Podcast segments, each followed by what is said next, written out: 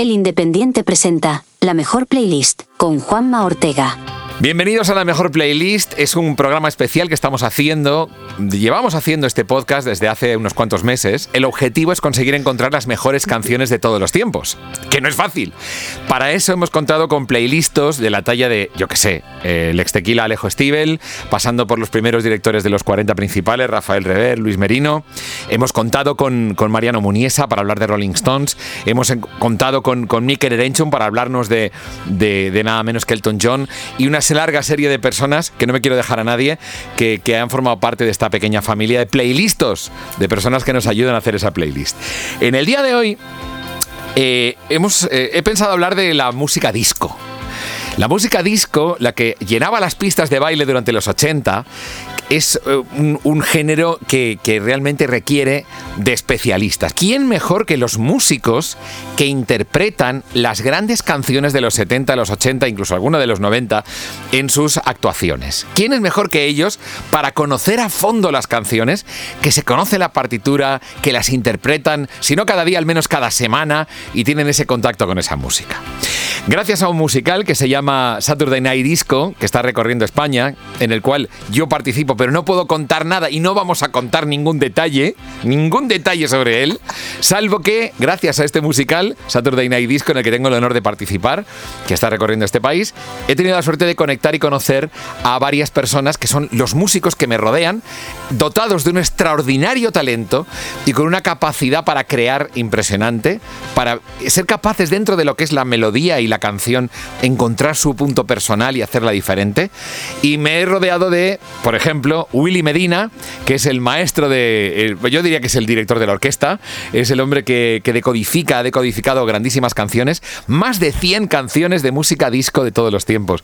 Willy, ¿qué tal? Bienvenido, muchas gracias. Hola, Juanma, ¿qué tal? Él lleva el peso musical. Sí, sí, el director eh, musical y, bueno, la producción, un poco todo eh, lo que es la organización de la música. Fenomenal. Eh, estoy acompañado también de, de, personas que, si les veis actuar, eh, bueno, pues vais, a, vais a flipar directamente porque llevan la música dentro y eh, cuando interpretan con sus instrumentos de viento, realmente vives la música con otra dimensión diferente. Estoy hablando de Richie Ruiz y David Morris. David Morris, Richie Ruiz, hello, how are you doing? ¿Qué tal, Juanma? Buena, Juanma y compañía. David es el trombonista y Richie es el saxofonista, que no es poco. Efectivamente. Que se marca unas improvisaciones con algunas canciones realmente increíbles. Bueno, dentro de todo, lo que está claro es que tenemos una, una misión por delante muy difícil, que es encontrar las grandes canciones de la música disco. Hay alguien que no, que no está aquí con nosotros en directo, pero que se ha dejado su mensaje, que es el percusionista, batería, el hombre que le da, que va marcando el ritmo, que es Jorge Cambarelli, para hablarnos de la canción. Él nos lo ha dejado grabado, pero nos ha dejado esta grabación que quiero que escuchéis todos. Muy buenas, compañeros.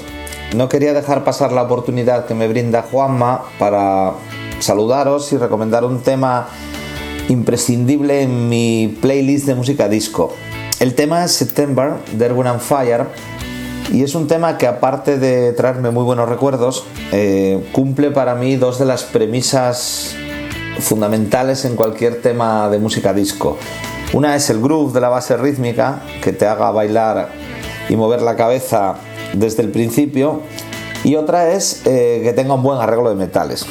Yo toco como segundo instrumento la trompeta y es algo en lo que me fijo muchísimo, en el arreglo de los metales. En este caso, en este tema, se cumplen las dos premisas y es un tema súper, súper recomendable. Obviamente, aparte de una buena melodía, como también es el caso. Os mando un fuerte abrazo, amigos. Eh, ha empezado fuerte nuestro amigo Jorge, ha empezado fuerte con Edwin and Fire, ¿no? Sí, eh, yo quito una de la lista ya, porque como lo ha dicho él, pues ya no, no la decimos los demás. Es más, voy a añadir una cosa. En, el, en la música disco de los 70 y los 80 uh -huh. se empezó a utilizar eh, los amplificadores, eh, en los teclados, los sintetizadores, mejor dicho, uh -huh. y, y, música ya que venía de, se hacía por computadora. Mm. Y Arguna Fire mantiene la esencia de, de, todo tocado en directo, todo grabado en el estudio por los músicos y consiguen una, pues, un temazo como es este September que es un hito en la música hasta el día de hoy.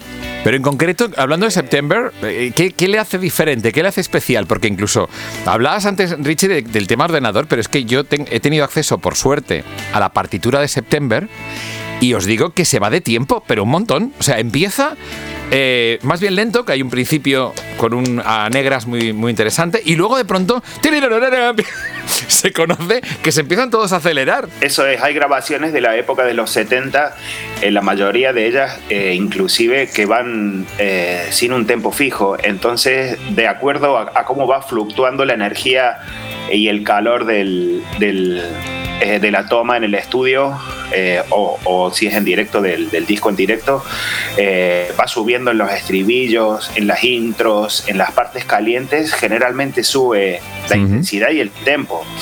Entonces luego baja, se tranquilizan las estrofas, es muy interesante. Eso es, es una de las cosas que más molan. Sí, porque ahora ya no ocurre, ahora ya va todo a piñón. La verdad es que a los que nos volvía locos, porque sabéis que para compasar la mezcla hay que acompasarla y era muy complicado realmente mezclar con discos tocados a mano, porque es que se nos iba todo. Es muy complicado. Y a la hora de hacer un remix también.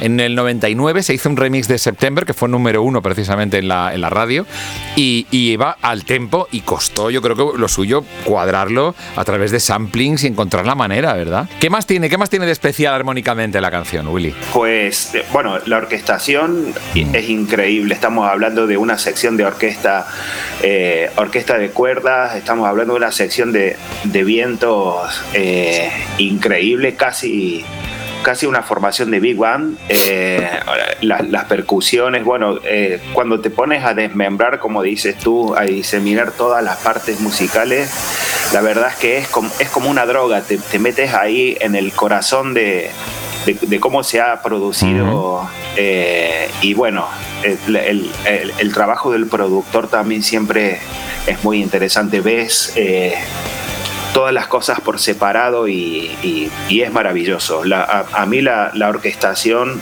las armonías de la, de la época, eh, sin duda que no se podría, eh, sería inentendible la música de hoy eh, sin estar vinculada a toda la época de los 70 mm. de la música disco. Mm. Eso lo cambió todo es una de la época de oro. Bueno, venga, va, empecemos con algunas. Va, Richie, que, seguro que tienes ganas de contarnos alguna de las tuyas. Venga. Yo soy de. Yo nací en el siglo pasado, como, como algunos de vosotros.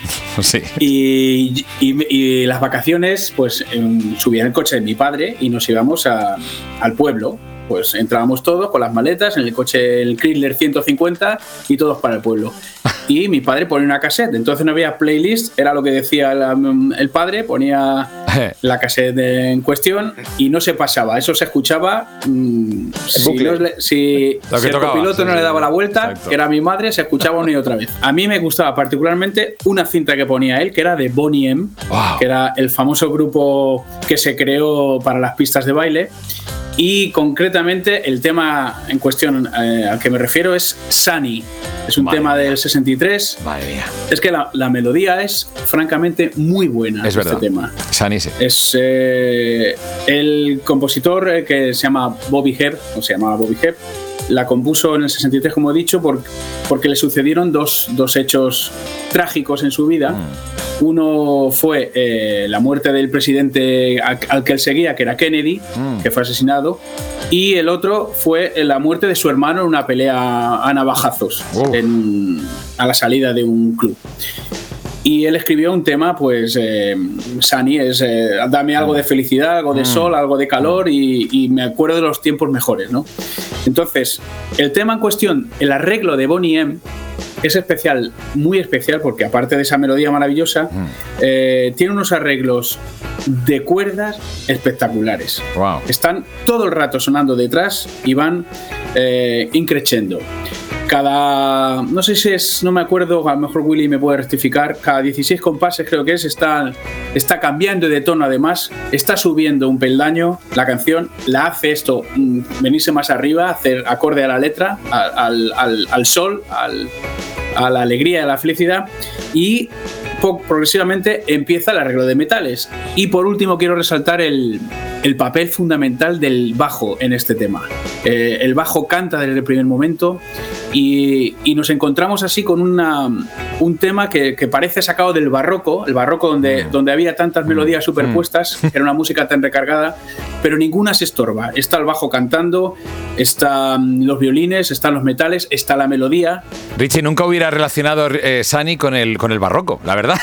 pero Fíjate. interesante, porque Sani es una de esas canciones que yo, es verdad, de pequeño me encantaba. Decías que era del 63, pero la versión de, de, de Bonnie M es posterior, efectivamente. sí, sí, eh, si no recuerdo mal, es del 76, de la época, de la época dorada de la música disco. Claro, claro. Y fue el gran éxito de Bonnie M. Sí. A partir de, de, Sunny, todos los demás temas eh, sonaron en, todas las discotecas. A mí me han quitado mi tema fetiche. Hay un grupo que me molaba mucho, y tú lo habrás pinchado muchísimo también, Juanma, que era Casey and the Sunshine Band. ¡Bre! Por favor. Con Shake, Shake, Shake, Shake. Tiene, tiene una fuerza muy parecida a Me So Excited y te va trasladando a una movida que no puedes parar de moverte. La, la fuerza que, que meten los metales, que abren a la banda, le dan otro sonido, le dan otro, otro carácter a la música, que creo que eso se está perdiendo un poquito. Estamos hablando de los 70, amigos. Estamos hablando de la, como decía Willy, de la, de la base que, sobre la que luego se, se construyó mucho del pop internacional.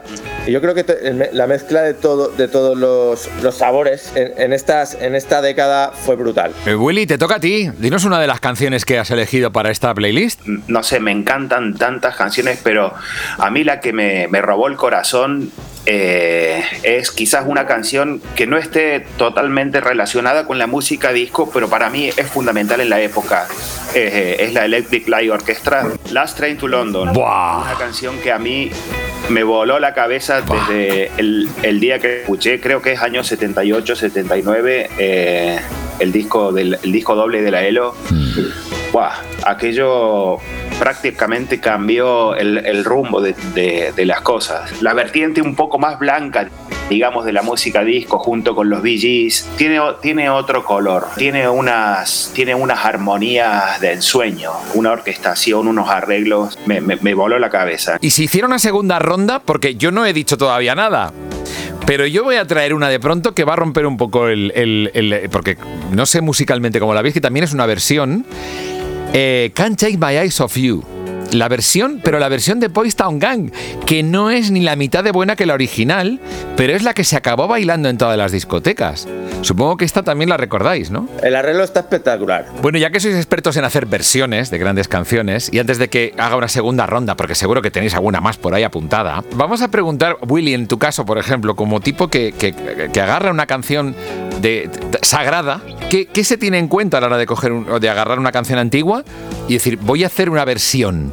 O sea, ¿cómo se respeta el espíritu original? ¿Cómo se trabaja ese tema? Lo primero es que te tiene que gustar muchísimo eh, el trabajo de producción, el trabajo de, arreglos, de análisis, porque si lo haces por, obligación no va a funcionar. Y a partir de ahí, lo primero es eh, descubrir cuál es el espíritu, el mensaje eh, de la canción, porque si no vas a hacer algo que no tiene vida. Y yo lo primero que hago es, separar, separarlo todo y empezar desde cero. Empezar a ver cómo se comunican, como decía Richie antes, los instrumentos entre sí, eh, cómo se van cómo, son las preguntas, respuestas, la simbiosis, todo lo, que es la comunicación entre ellos, esa es la clave para que el resultado final te haga bailar, en definitiva, y tenga, y tenga punch, tenga vida, ¿no? Hay, hay cosas, hay pocas cosas que me hagan más feliz que ver una, una producción terminada que funciona. Me parece que estás dando en, claves muy interesantes porque eh, hay quien puede pensar, y de hecho se piensa, porque hoy en día todo va mm, con, la data, con la data, que son 8 compases, 16 compases, 32 compases, no sé qué, como muy mecánico, ¿no? Y estás hablando, Willy, de algo importante. ¿Se está perdiendo eso? ¿Esa magia se está perdiendo? Eh, sí, ya lo dice el, eh, Steve Lukather, el guitarrista de Toto eh, que él echa de menos ir a un estudio y grabar las canciones desde el principio hasta el final. Hoy en día los productores y toda la gente ya eh, grabas la intro y, vas copiando, pegando Entonces se ha perdido un poco eh, lo que es el calor de la, de la música, en la comunicación entre músicos. Somos uno. Los tres, en este caso que estamos en Saturday, los tres somos uno. En cuanto uno se va, enseguida todo. Ya, ya, no fluye el tema. es curioso, sí, cómo mezclamos el hecho de que tenga que ser algo no exacto, que tenga que ser, como decía Willy, algo muy humano, muy tal, pero que, fíjate, a la hora de interpretar hay que ser clavados, ¿no? Qué curiosa dualidad, ¿no? La intención tiene que ser la misma por parte de los mm. tres. No es complicado cuando tienes gente que, que trabaja bien. Eso es así. Exactamente, ahí notáis que si viene alguien que no es muy profesional, lastra al equipo, ¿no? Y se nota. Claro, claro. Y, se, y se nota incluso en la banda. Fíjate. Y la verdad que, es que puedo, estar, puedo estar muy orgulloso de los compañeros que tengo. no es porque están escuchándote, pero sí. ¿Decía Richie? Sí, que, tienes razón ahí, Juanma, cuando dices que, lastra. En, nuestro caso, fíjate, somos tres metales.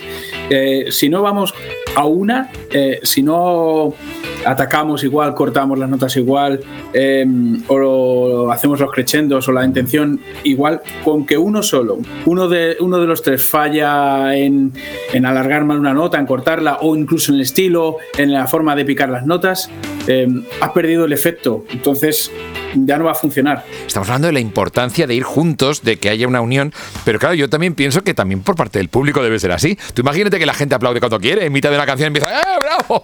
No, el público va a una también, ¿no? O sea, esto es así. es un fenómeno la música en directo de contagio masivo en el escenario y delante del escenario, ¿verdad? Jo, qué interesante. Bueno, va, venga, una segunda rondita, va, ¿quién se lanza? Mira, yo tengo aquí un tema de que os va, a sonar todos, de la apertura de una película. Mm. Se llama Gris la película. Pues, el opening de, la película, que es de Frankie Valli, me parece un temazo que, además te transporta a la historia de la película. Con fraseo espectacular. Se vuelve otra vez, vuelve a subir. Y es que me parece. Y que tiene un groove muy brutal. Muy brutal. Qué bueno, el tema que abre la película Gris, la banda sonora de Gris, que es como un. Correcto. y luego de pronto ya empieza el ritmito. Un ritmito que. eso es, se queda con el bajo y la batería. Que es muy curioso cómo en los años 70, finales de los 70, se rendía homenaje a los 50 y lo estamos recordando en los 2020. El otro día lo, hablaba de viaje con Thomas Bistrom, el cantante que viene con nosotros, y puse este tema y le dije, y le pregunté, de hecho le pregunté, porque para mí lo es, música disco, y le pregunté a él, que es un rockero empedernido. Y me dijo, para mí es disco totalmente. Qué bueno. Has abierto también el melón de las furgonetas. Eh, vamos a hablar de esto porque es una parte importantísima que yo estoy descubriendo porque yo jamás en mis, en mis más de 30 años de experiencia haciendo radio, haciendo radio musical y en la música, jamás he podido vivir la música como lo vive un artista. Y esta es la primera vez y me encanta. Estoy descubriendo eh, esas cinco horas de, de viaje que te haces con tus compis, que compartes música, que vuelves loco al conductor. A menos que el conductor sea músico, que en algún caso también se nos da y que es una suerte también. Pero que esas cinco horas dan para mucho, ¿verdad? ¿Cuántas cosas se han parido en, una, en una furgoneta, verdad? Yo creo que ahí es, es cuando, cuando el grupo. Porque al final mm. pasan mucho tiempo fuera de casa. Y creo que es fundamental que te lleves bien con tus compañeros y al final se crea una familia. Que al final te vas a comer, te vas a cenar, mm. te tomas una cerveza, te tomas un vino. Celebras que ha salido bien, lo sufres cuando no sale como tú quieres, ¿verdad? Claro, te, te cabreas contigo mismo. Muchas mm. veces cuando no te funciona, la, cuando no estás tú bien. Porque no todos los días estás apto, no estás al 200%. Pero, que tú lo quieres estar, pero. Pero hay cosas, hay veces, eh, corregidme si me equivoco, que el show no estás contento, sales enfadado pero el público está encantadísimo, pero ese matiz tú lo ves. Yo que sé, a veces incluso son problemas técnicos, la escucha no ha sido buena, no, no me encontré a gusto durante todo el show, pero luego efectivamente te das cuenta que el público ha estado en pie al final pidiendo otra otra y dices, va a ser que las sensaciones son, diferentes, ¿no? Son diferentes, eso es. Y shows que tú dices, hoy nos hemos salido y que la gente hace... Está más fría, ¿verdad? Tú dices de pronto, aquí qué pasa, ¿no? Es curioso. Si le ha dado todo. Venga, Richie, suéltanos otra, va, que tienes ahí alguna, alguna más. Antes me has pedido por saxos eh, y demás. Em, en esta época es, eh, sobre todo es más, más em, una construcción de equipo, ¿no? Todos los temas discos son muy de, muy de equipo. Y yo voy a rescatar a, a uno de los grandes, que es James Brown, Wow. y a sus saxofonistas, que era Maceo Parker, Maceo Parker, ¿no? Más, más en, en Wow. Y Maceo Parker trae el sonido del saxofón eh, alto por antonomasia, porque luego está eh, todos sus riffs están, sus riffs son sus motivos melódicos. Ajá.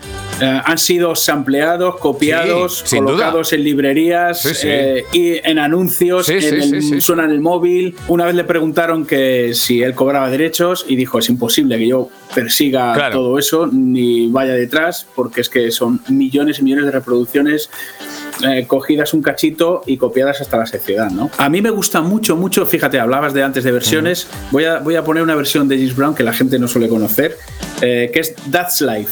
That's life. Eh, es un tema que hizo muy popular Sinatra, Sí, Frank Sinatra, claro. pues tiene una versión maravillosa James Brown. Yo por ir acabando, fíjate que, que tú sabes que en la radio eh, se hacen estudios de mercado para poder hacer las programaciones. A ver si adivináis la canción que mejor ha envejecido de toda la historia de la música disco. Yo creo que yo creo que es, es- debe de ser eh, I Will Survive de Gloria Gaynor. Punto para Richie, efectivamente. Yo recuerdo que esto lo dijiste tú Vaya, hace hombre. un par de semanas. Ah, pues- Pero os lo he chivado. Yo no estaba, ¿eh? No, Yo no vale. estaba. Es que esa sigue, so- sigue sonando a diario. Claro, Y, eh, claro, y es un tema que ya tiene casi, Sí, sí, pues- casi 50 años, ¿eh? Efectivamente, casi medio siglo. Porque estamos hablando de música que tiene medio siglo. Bueno, eh, Willy, hay que, hay que ir acabando, Willy. Venga, dinos o una canción o un pensamiento final. Eh, tú como maestro de, de orquesta, dinos. Ese final, ¿con qué, ¿con qué nos quedamos? Celebration. Oh, Sin Oh. dudas. Es un puñetazo, es un puñetazo en, en- en la cara. Eh, Celebration es, eh, es la canción definitiva eh, para cerrar un, un programa, para cerrar un show, para, para cerrar una noche de copas, para todo. Está muy bien, está muy bien. Porque empieza con la guitarra, con un grupo de guitarra que, que mete, que mete ahí. Y, y al quinto compás entramos los metales a saco. está muy bien. Y además, Con la melodía famosa. Claro. Y, y tiene un momento en la letra que también permite lucirse a, los, a los coros. Hay un Yahoo ahí Eh, es. que, que claro que se- al escribir dirían, bueno, aquí faltan dos sílabas. ¡Yahoo! Ya está tirado, ¿no? Claro. Buah, es increíble. Bueno. Yo, yo he visto Cool and the Gun en directo eh, y en esta canción te derrites, Claro. se te cae el alma al suelo. Claro, es, claro. es que no necesitan más, ese es, ese es el grito de, de lo he conseguido o, o cualquier cosa. Y es un himno, efectivamente, para, como dice Willy, para celebrar, ¿no? Para cerrar, para decir, eh, ha sido grande, ¿no? Pues, pues vamos a celebrarlo. Pues sí, amigos, es el momento de cerrar precisamente y nos vamos así, ¡yahoo! Con lo grande, con la sensación de haber recorrido de alguna manera desde dentro la música en directo, con estas confesiones de furgoneta, con este, como lo vemos desde el escenario, los que tenemos la suerte de actuar cara al público, que esto es una novedad para mí, de- os lo digo, yo, mm, vamos, nunca hubiera imaginado que teníais tanto talento y, que, y lo poco que se sabe del talento que tenéis las personas que hacéis música en directo, de verdad, muy poco se, se- se llega a saber. Así que lo poquito que haya podido contribuir a través de este programa, eh, bien hecho está. De verdad, de todo corazón, muchísimas gracias Richie Ruiz, saxofonista y, y tipo encantador, por otro lado. Eh, Muchísimas gracias esto. a ti por invitarnos. Eh, David, David Morris, David García, gracias. Un formador además, eh, que está dando muchas clases y enseñando bastante música a la gente. Ahí, la- las nuevas generaciones lo viven, lo viven, lo vibran. Sí que lo vibran, les mola. Qué bien. Y Willy Medina, que es eh, el director de orquesta y el hombre que, ha sido capaz de hacer versiones y de pista por pista, de codificar que te guste y entender el mensaje de las canciones de la música disco, más de 100. Gracias por estar con nosotros hoy. Un abrazo grande, Juanma, gracias a ti. Y a todos los demás ya sabéis, suscribiros a la mejor playlist si queréis saber algo más de música, que desde luego programas que hablen así, en profundidad de música, no hay muchos. ¿eh? Vamos a estar orgullosos de lo que hacemos también. Amigos, muchísimas gracias de todo corazón. Gracias a todos por habernos escuchado. Un besazo. Un besazo a todos. Chao. Adiós. Chao. Hasta aquí, la mejor playlist con Juanma Ortega. Programa producido por adio.fm.